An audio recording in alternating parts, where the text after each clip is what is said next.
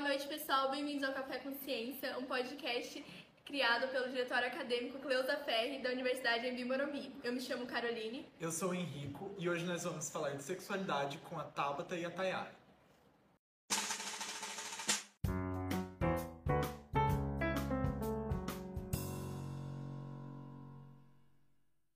Eu sou a doutora Tabata, eu sou formada pela Pontifícia Universidade Católica de Campinas, é, residência médica em Medicina de Família e Comunidade, aqui em São José dos Campos, e a especialização em ebiatria pelo Instituto de Pesquisa Israelita Albert Einstein de São Paulo, que é saúde do adolescente. Bom, eu sou a Tayara, é, sou aluna de psicologia, estou chegando na metade do curso, é, sou pós-graduanda em sexualidade e também sou estudante de psicanálise. Antes o sexo era um tabu muito grande, sabe? É, falando até, talvez podendo falar da mulher, que a mulher não podia fazer, não podia fazer sexo por prazer, tinha que esperar até o casamento, mas assim, a gente vê uma tendência hoje em dia de, por mais que ainda seja um tabu, muitos jovens estão fazendo sexo como se não houvesse amanhã, sabe?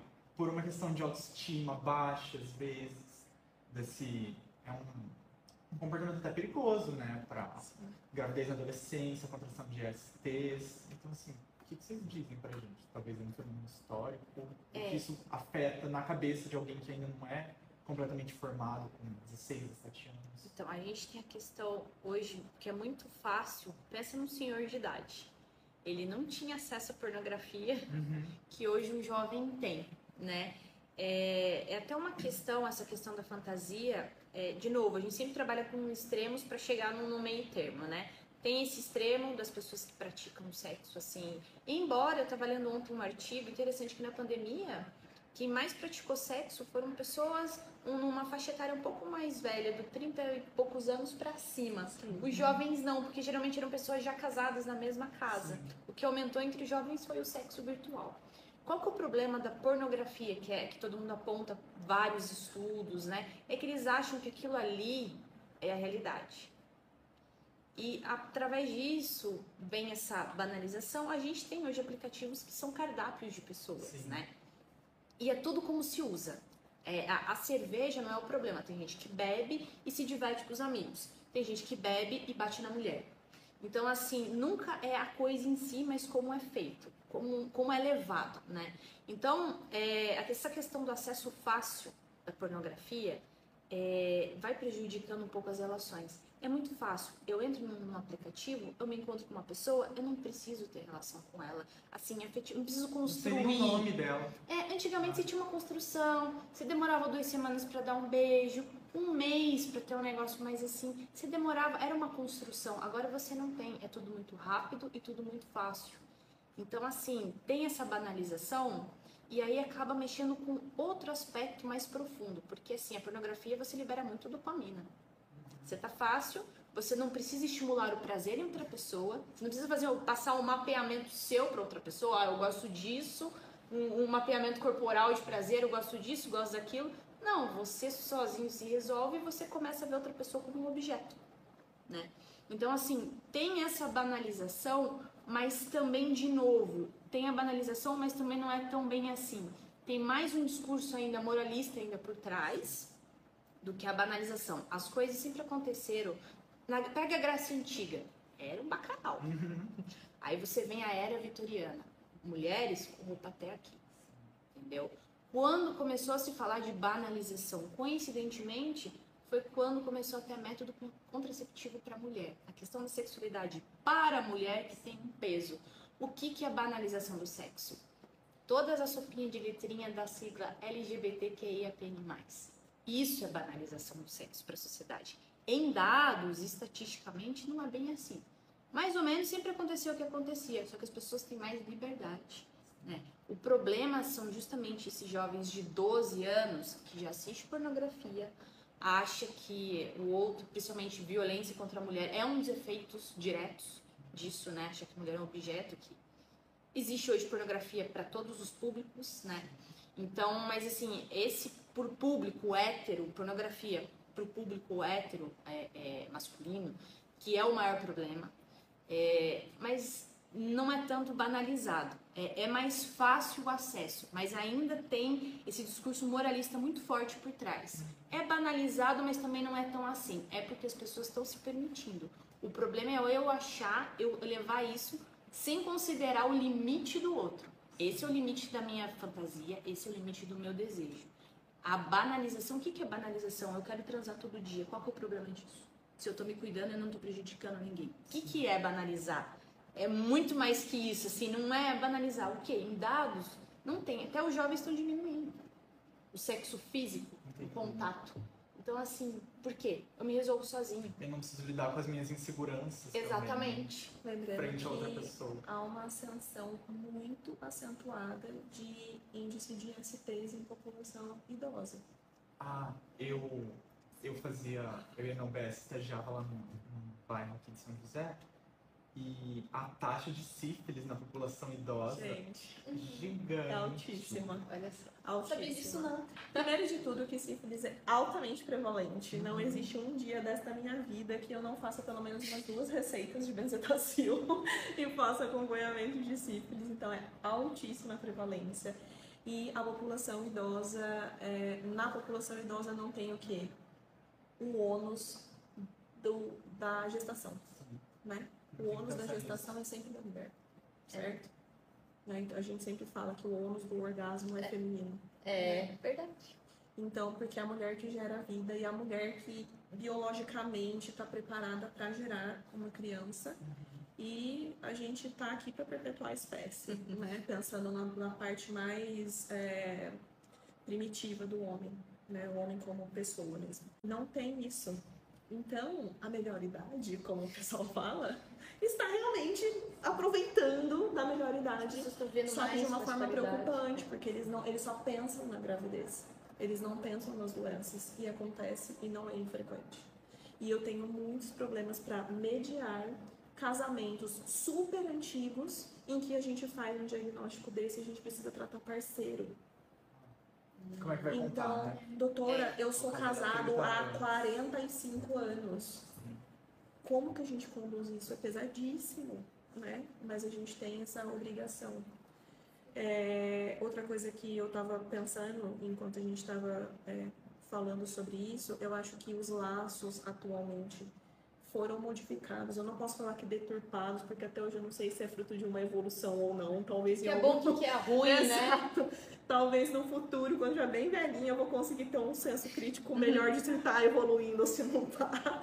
Mas, em princípio, a gente tem uma mudança no padrão das relações, né? É, eu gosto muito do Zygmunt Bauman, que ele fala sobre modernidade líquida. Ele começou falando sobre modernidade líquida, depois passou para os, os sentimentos e sobre as formas de relação que nós temos. Então, tudo é muito rápido. Depois da última revolução industrial, as coisas foram ficando cada vez mais é, ligadas ao tempo. Né? O valor do tempo tem sido bastante questionado. Então a gente não quer despender muito tempo para conseguir prazer, porque isso é o melhor dos mundos. Gente, eu vou ter prazer, não vou ter, nem perder meu tempo. Então a gente aposta nesse tipo de relacionamento, por mais efêmero que seja, como uma, é uma droguinha, né? Como uma forma de ter um prazer imediato. Só que isso a longo prazo não satisfaz o ser humano. A gente é feito para se relacionar. Né? Tem uma Profundamente. pesquisa antiga, né, que diz que, na verdade, as pessoas, o pessoal tira sarro de casamento, de relação monogâmica, tá, tá, tá, mas diz que as pessoas mais felizes, estatisticamente, são as que são casadas, né? É porque é construção, estável. né, gente? É construção. E aí você é orgulhoso das coisas que você constrói. É é penoso, mas quando você vê que vale a pena, é bom. Eu sou separada, eu tenho uma bagagenzinha aí para falar sobre isso, mas eu acredito piamente, principalmente baseado na minha prática e pelo que eu leio, que o ser humano ele é relacional. Então satisfaz a sua, a sua necessidade biológica ali naquele momento, te dá o prazer, alarga o seu cérebro de neurotransmissores, mas a longo prazo você pode até te machucar. Né? Profundamente às vezes. E às vezes pode ser reflexo de alguma coisa que está muito errada com você. Era o que a gente estava falando antes. Pode né? ser até baixa autoestima, por incrível que pareça. Pode, pode sim. Né? Dificuldade de se apresentar como pessoa e falar, cara, eu sou isso aqui. Ou dar como moeda de troca. Acontece isso muito com mulheres. Eu não sei se que eu vejo se queixar que assim, que a doutora falou no, no início lá atrás, que as mulheres não estão satisfeitas, mas sabe que precisa agradar o marido e daí usa o sexo como uma moeda de troca. Isso é muito triste. Tem mulher que nunca teve um orgasmo na vida, não sabe o que, que é. Não incomum, viu? Não incomum. É muito tabu, né? Não quer se falar, não se. Porque a gente vê falando sobre pornografia de para adolescente também, adolescente que ass- não para adolescente, adolescentes assistindo pornografia com 12, 13 anos. É também uma indústria ainda extremamente focada no homem, né? No prazer do homem. Não se ensina também. Primeiro que ali ele não tá aprendendo exatamente como as coisas funcionam na vida, mas assim, não tem nada ali para uma menina aprender também. Não se fala em escola, com os amigos, às vezes é um tabu também, que é onde muito jovem Sim. aprende as Uhum. coisas. É com a conversa, sabe? É um amigo contando que fez isso, fez aquilo. Tem vezes que a- é, os adolescentes vão buscar esse, esse aconselhamento do amigo, só que o amigo também não entende do assunto. Tá na mesma, É, né? ele tá mesmo, e acaba sendo até pior, né, do que se eu não tivesse procurado. Às vezes uma. Falando de uma menina que teve um relacionamento com um, com um menino de, sei lá, 16 anos, que cresceu com essa cultura da pornografia. Ele fez um negócio ali que ele viu no filme, sabe? Ele nem sabe o que ele tava fazendo. Às vezes pra menina foi horrível, né? Mas daí ela vai e. E ela talvez passe essa experiência pros amigos e eles veem aquilo lá como normal, porque ah, aconteceu com a minha amiga, aconteceu comigo, é isso, é pra ser assim. Sim. E vocês sabem que um fato bastante curioso é que a gente tem um aumento gigantesco de cirurgias ginecológicas estéticas por conta da comparação com os filmes pornôs, Uhum. né?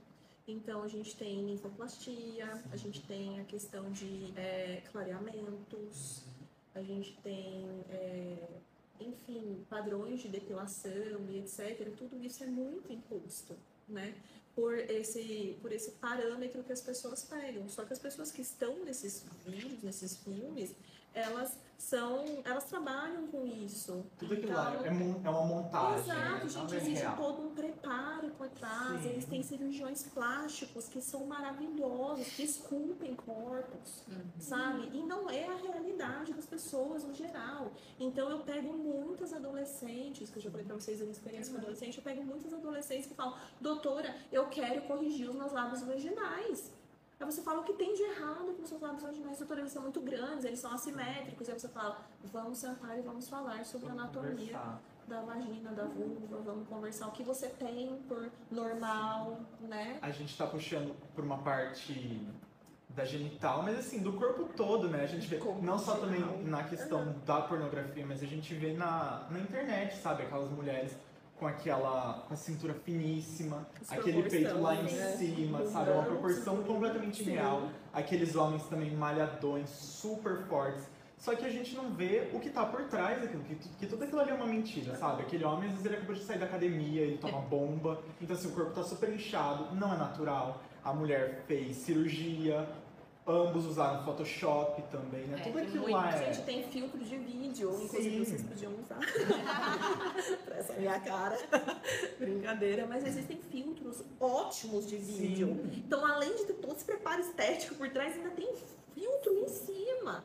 E, e, assim, é, existem médicos envolvidos com esculpir esses corpos, Sim. né? E que ganham fortuna. fortunas. Então, assim, é, e o que me preocupa é que o jovem, você não me deixe mentir, eles têm um comportamento extremamente imediatista. Sim, com certeza. O jovem, o adolescente, você tem que pegar ele naquele momento dele. Se ele está disposto a falar com você de, de saúde sexual, essas coisas, é agora que você vai conversar com ele. Mesmo que a consulta seja um negócio nada. Não, pegue. Você vai pegar e conversar com ele daquilo. E o comportamento de grupo, né? A gente tenta abordar os adolescentes em grupo, porque ai, eu tenho vergonha de falar, mas alguém vai falar.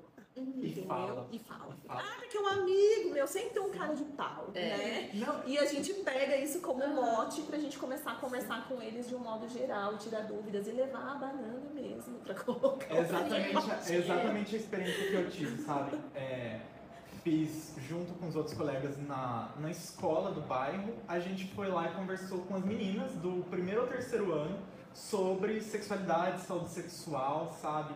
Tudo isso. E foi muito interessante ver a resposta do adolescente. Eles ficam primeiro, todo mundo fica nervoso, não quer falar, não abre a boca, sabe?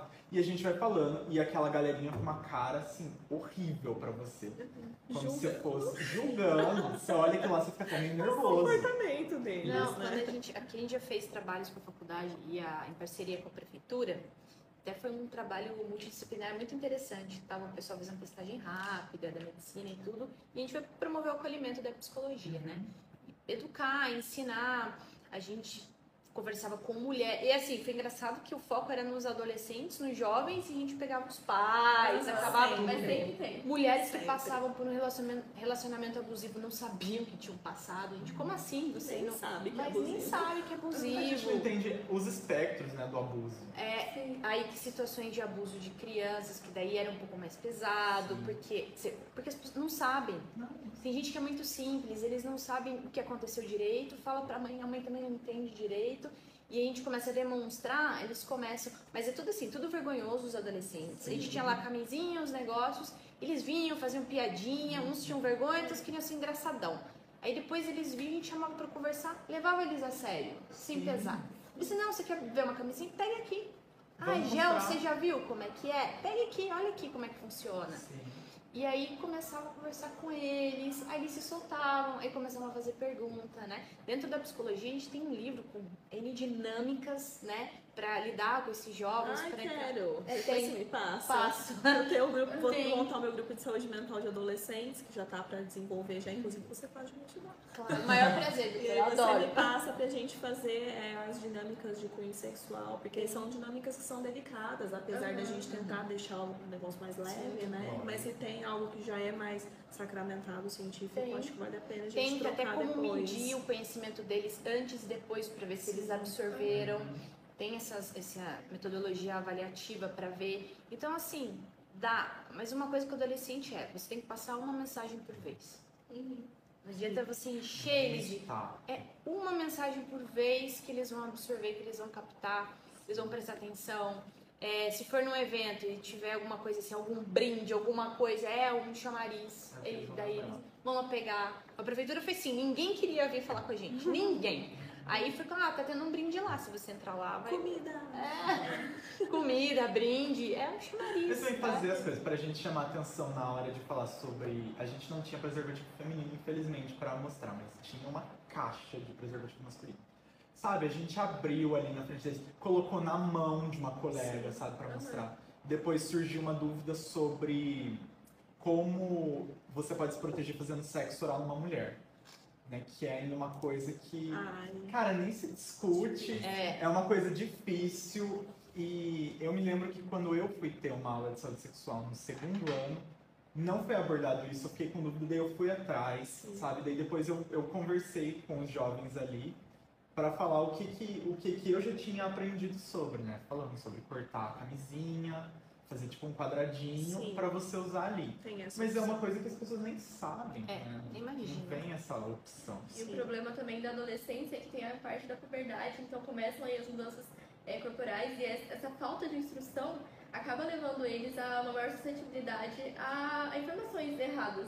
Então, e outra, nessa questão também né, da, do físico, ali tem uma mudança, tudo, e às vezes consumindo um, eh, um conteúdo em que todo mundo é perfeito, eles começam a achar que é- tem uma coisa errada com eles.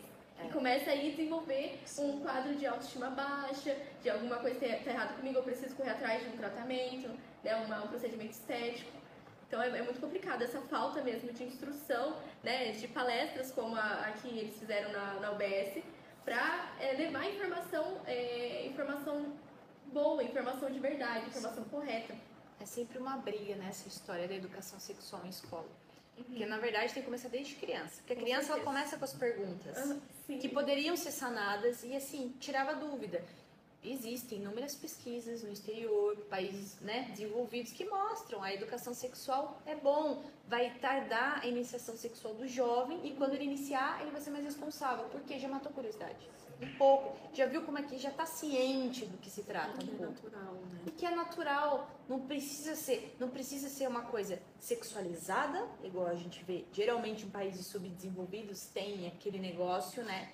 Aquela hipersexualização. País como o Brasil, o carnaval, Olha os dois extremos, olha, olha como é que é. A Uhum. gente tem, por um lado, essa hipersexualização e do outro a gente tem todo esse moralismo. É a, a fórmula perfeita para uma coisa errada, Com né? certeza. Porque tem aquele glamour da coisa e você não tem informação. Uhum. E aí? Eu quero aquilo, mas eu não sei como fazer aquilo, vou fazer errado. Lembrando que a educação sexual sempre começa a partir do momento que você ensina a criança a nomear a própria genitália. Uhum. Mostra para a criança que existem genitálias diferentes e e isso está tudo bem, né? É, a gente, as mães sempre falam, oh, não deixa colocar a mão na sua borboletinha, na sua florzinha, na sua qualquer outra coisa. Eu já ouvi Por quê? joinha. Joinha!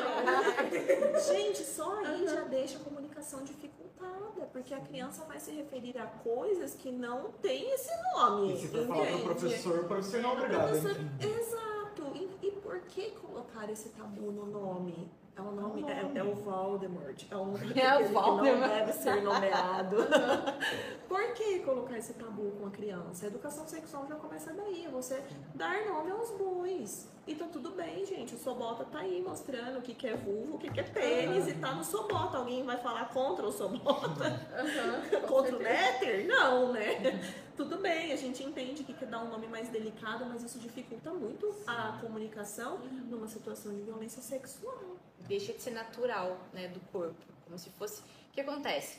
Geralmente, né, as crianças vão perguntar alguma coisa para os pais, os pais ficam com vergonha, não querem falar, fica quieto, fala, depois a gente fala sobre isso, ou isso não é assunto para você agora. A criança, ela vai, ela não é burra, ela vai percebendo que ela não pode falar daquilo. Aham. E daí, se acontece algum ato que não deve acontecer, ela, ela sabe que ela não pode falar daquilo. E criança, quando sofre abuso, ela não fala. É muito difícil. Ah, ano passado, a gente trouxe aqui uma, é, uma assistente social, aqui de São José mesmo, com dados atualizados. Ela veio relatando alguns casos e, assim, gente, é muito pesado. E é tão simples você ensinar para criança. Teve a pandemia, fechou, diminuiu o número de, de denúncias. Na verdade, não diminuiu, porque a principal ferramenta ainda é a escola. E você ensinar a criança, a gente fez o trabalho.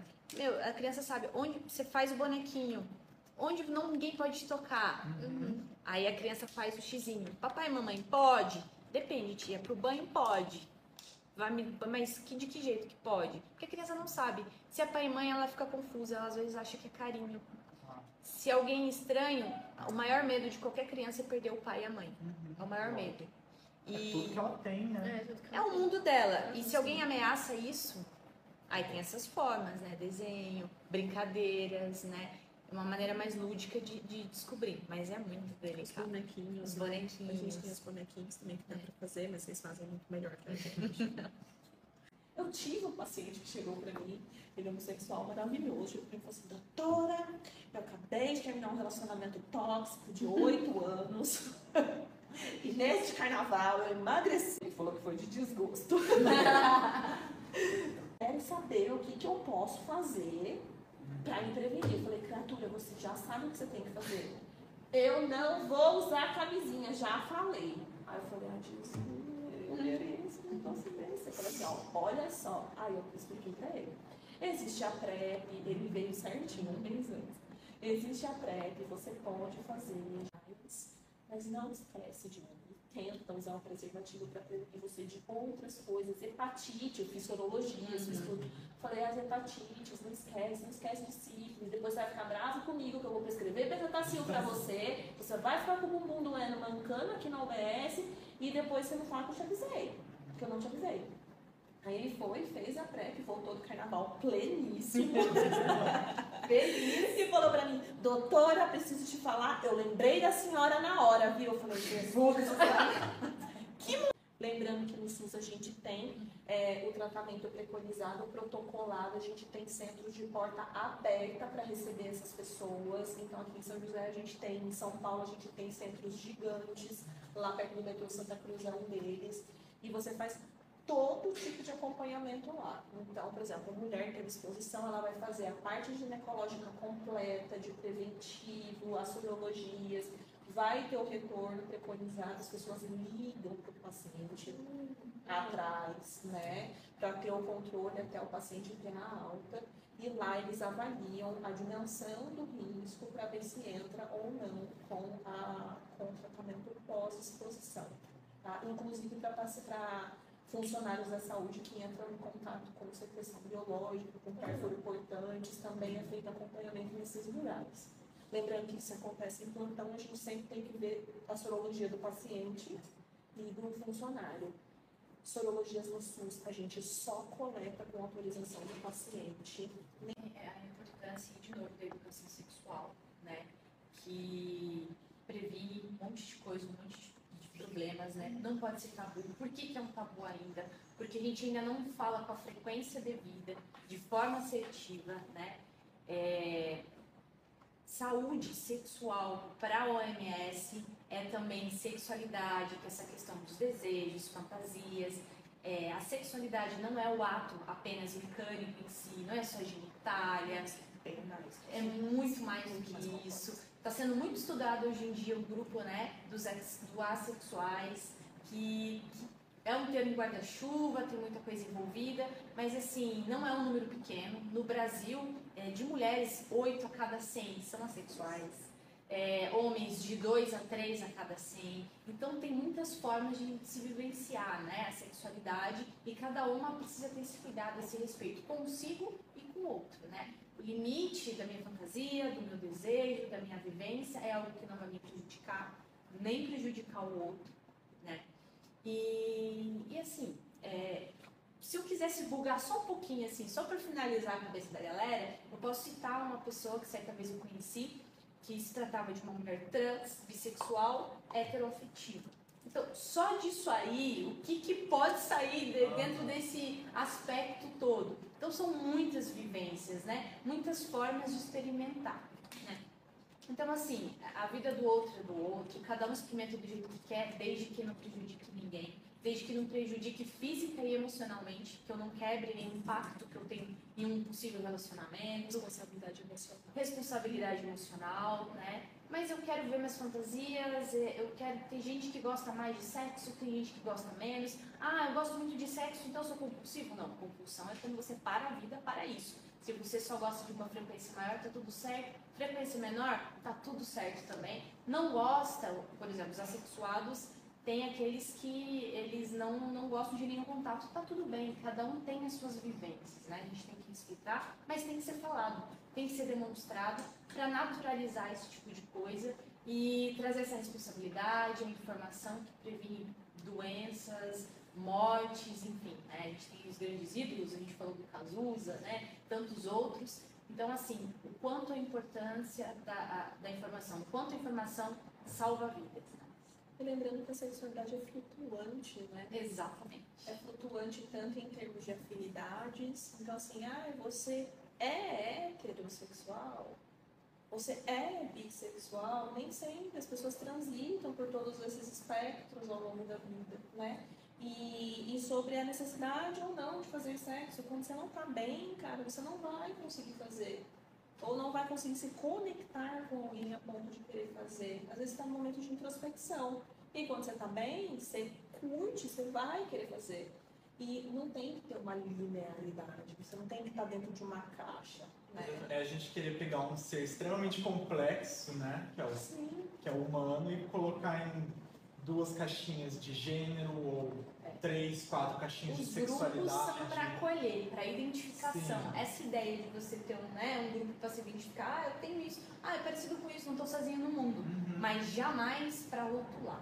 Sim. Como a doutora pontuou assim, sabiamente é isso. Estou com vontade de experimentar um negócio diferente. O que, que tem? Né? O que, que tem de experimentar? se permita. A gente, enquanto profissional, obviamente que não cabe julgar em nenhum momento. A gente tem que dar orientação, a gente tem que guiar os pacientes nesse caminho de exploração, né? Que às vezes você caminha as pedras, vai. Principalmente na parte homossexual, que ainda tem muito preconceito, tanto para meninos quanto para meninas, né? Mas, mas a gente tem que guiar os pacientes no caminho das pedras. A gente tem que saber com quem ele se relaciona, o que ele faz, mas para a gente dar assistência proporcional em saúde para aquilo, né? Tanto em saúde mental quanto na parte física das doenças, é, dar dicas, né? Sexo oral na mulher, Existem pessoas que usam filme plástico, existem pessoas que usam papel celofane, existem pessoas que usam papel, é, pedaço de camisinha.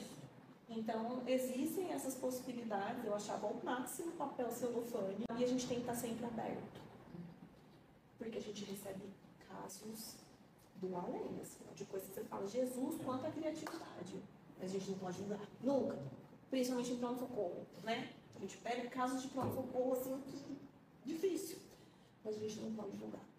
Né? Dentro do, dos atos mais peculiares do humano, provavelmente tem um sofrimento, tem algo muito mal resolvido, porque a gente sabe o que é esperado e o que já está destoando.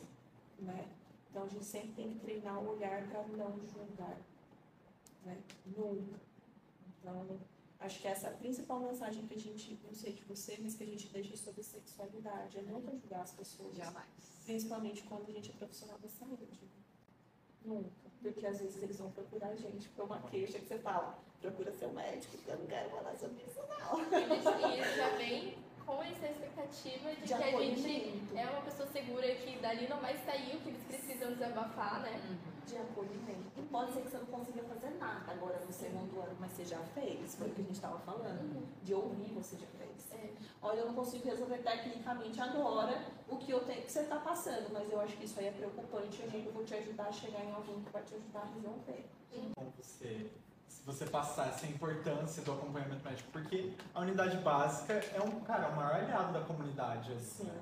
É a saúde deles em jogo e você tem profissionais que dedicam todos os dias ali da semana à saúde deles, a eles, né, ao bem-estar. Sim. E em um, em um quesito, não só a saúde, mas né, você tem os ACS que vão atrás das pessoas e querem saber é, como ela FBI. tá. Até você, sabe, com o seu discurso a gente vê que você está interessada no paciente como um todo. Você não quer só resolver o problema X que ele tem no- na perna, no braço. Você quer ver ele como uma pessoa, né? Sim. É, Eu sempre penso que é uma hipertensão com saúde mental, um diabetes com saúde mental, porque que influencia totalmente. Uhum. Com certeza. Gente, diabetes descompensado, paciente ansiosão, dia, hi- hipertensão, a gente não aguenta mais ataque antihipertensivo, já está com todas as drogas previstas pela Sociedade Brasileira de Cardiologia e não controla. Você vai ver um padrão ansioso. Um padrão que não consegue lidar com problemas, não consegue gerir os próprios problemas, ainda se envolve com o problema dos outros para ajudar. Né? Então, assim, tem que chegar a pessoa como um todo. Não tem como. Essa medicina de recortes não cola mais, gente. A gente manda para o especialista, para o especialista acompanhar coisas que fogem da minha alçada, porque senão não tinha por que ter especialista, Uhum. né? Mas se você não enxerga a pessoa como um todo, dificilmente você resolve. Uhum. No começo parece um pouco prolixo, você vai ter que ver um milhão de coisas, mas depois que você conhece o paciente, começa tudo a fazer sentido. Com certeza. É, mas você não. Se eu tô doida ou não, aí você me ajuda. Não, é essa medicina que a gente da psicologia agradece por existir. Você me ajuda depois se eu tiver doida. Bom, gente. meninos, o que que vocês acharam? Foi bom pra vocês? Nossa, Nossa, foi. muito obrigado. Muito, é. Foi uma conversa ótima. Obrigado pelo tempo Com certeza. vocês Imagina. sabe. Eu acho que a gente, nossa, a gente ficou aqui tempão. Aí poderia ficar mais horas e É. horas. Nossa, Fica que pena que tá acabando. De verdade, só agradecer vocês. Espero que a gente tenha passado uma mensagem boa para as pessoas que estão em casa, Isso. né? Com certeza. Que tenham aprendido alguma coisa. É, eu, eu agradeço muito pela oportunidade, fico muito feliz, que é um tema assim, que eu estudo bastante. Me concede assim, muita alegria e é tão importante, né, todo mundo. Então, se eu conseguir contribuir só um pouquinho, um pouquinho por vez, né? Ah, comigo você colaborou. A gente vai continuar colaborando. Sim, tenho maior satisfação. Então, assim, depois a galera deixa no Instagram. Quem tiver Vou deixar. dúvida, entre em contato comigo. O que eu puder ajudar, se tiver meu alcance, eu ajudo. O que eu não souber, eu vou atrás. E a gente precisa falar mais, porque é importante. É um tema importantíssimo. É o que gera vida. Não só é feito para gerar a vida. Importante falar, né? O sexo, sexualidade não tá aí só para mero efeito reprodutivo. É o de menos, entendeu? É o de menos. Então, assim, se permitam, galera, mas se cuidem, se cuidem se, e busquem informação, mais importante. Tá bom, eu tô muito feliz de estar aqui, né? Eu amo falar de medicina. Eu já tive muito ódio de medicina. Falei, Meu Deus, eu marquei o X errado. Deveria ter ido fazer direito, deveria ter ido pra polícia, sei lá o que eu deveria ter feito. Mas eu. É, foi um amor indiano. Construído, né? Aquele bem sólido que se constrói, né? E hoje em dia eu sou muito feliz com a minha especialidade. Eu demorei para encontrá-la. Mas eu sou muito feliz. É a medicina que eu acredito que eu estudei para fazer e que eu fui formada dentro da minha faculdade para fazer. É, eu acredito muito que a gente tem que unir forças, né? Com equipe multi, equipe multi é tudo. Né? O ser humano é muito complexo só para um médico tratar sozinho. E equipe já é difícil. Sim, sim. É, e com todo o suporte que a gente tem já é muito complexo, já é muito difícil. A, a mera visão técnico-científica do médico é mais restrita ainda. Então eu aprendo com, com a minha equipe multidisciplinar, com vocês, com todo mundo nas trocas. E para mim foi isso hoje, foi uma troca. Né?